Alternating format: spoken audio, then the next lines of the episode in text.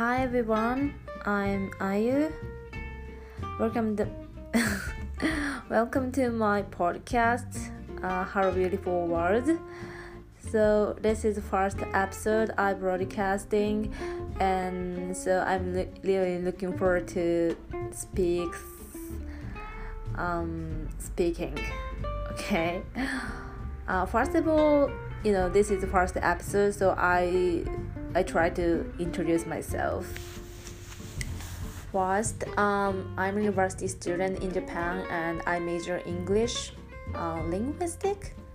Maybe now I learn to a major uh, psycholinguistic. Psycholinguistic, maybe, but um, this uh, running is have just started uh, from April, so I'm not uh, serious runner until now.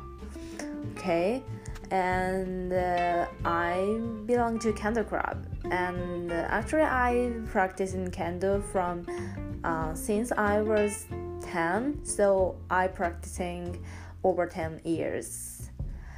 Um, yeah when I was elementary school student, I go to some club in uh, in uh, near my house, near my house, and uh, I enjoyed it. I just enjoyed it at the time, but um, uh, growing up uh, in a junior high school, I go. I went to uh, some strong, uh, stronger school with strong team. Uh, the school with strong team, so I um, I was getting to practice uh, more serious than the past.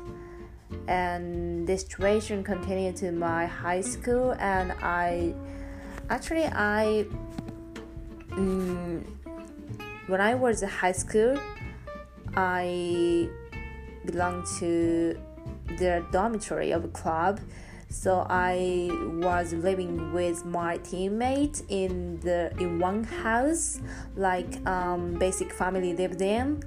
So i always stress at stress out there because there are too much people there were too many people too many people in there.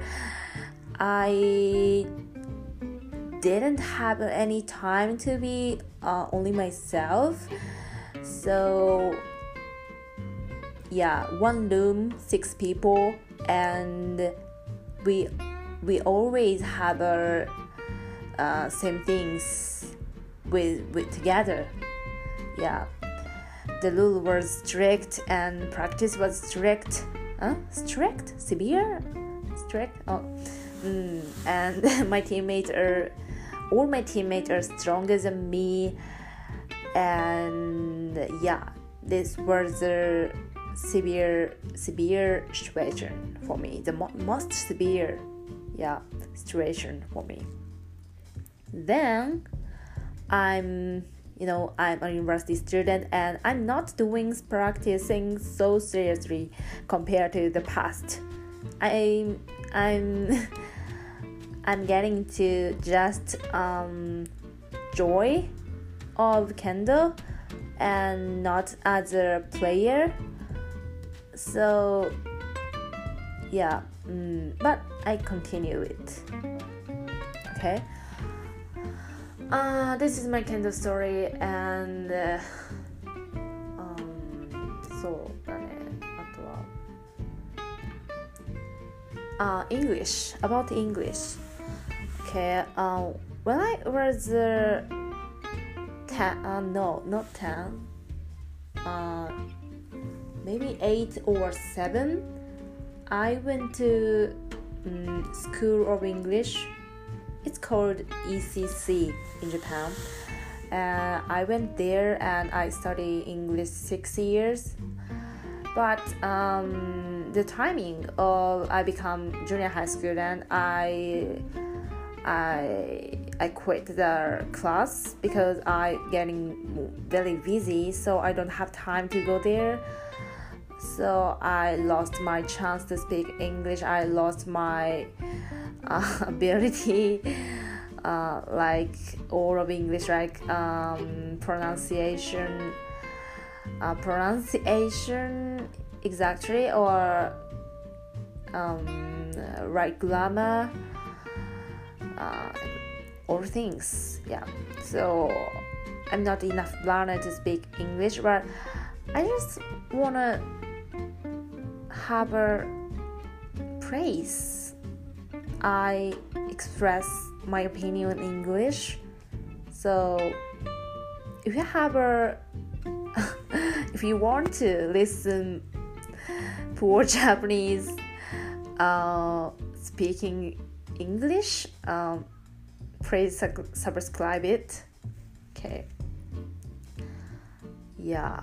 Um, yeah Kendo, English and uh, what what what others? Um,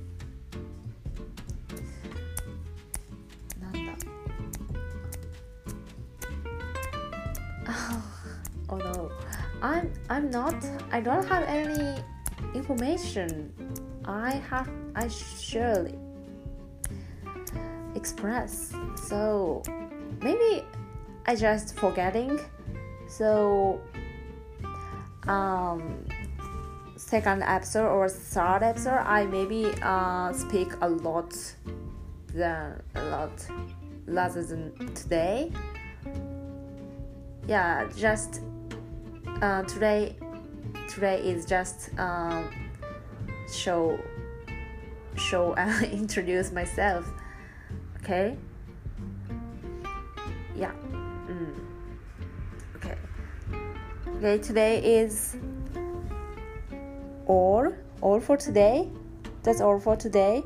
So see you next episode. Thank you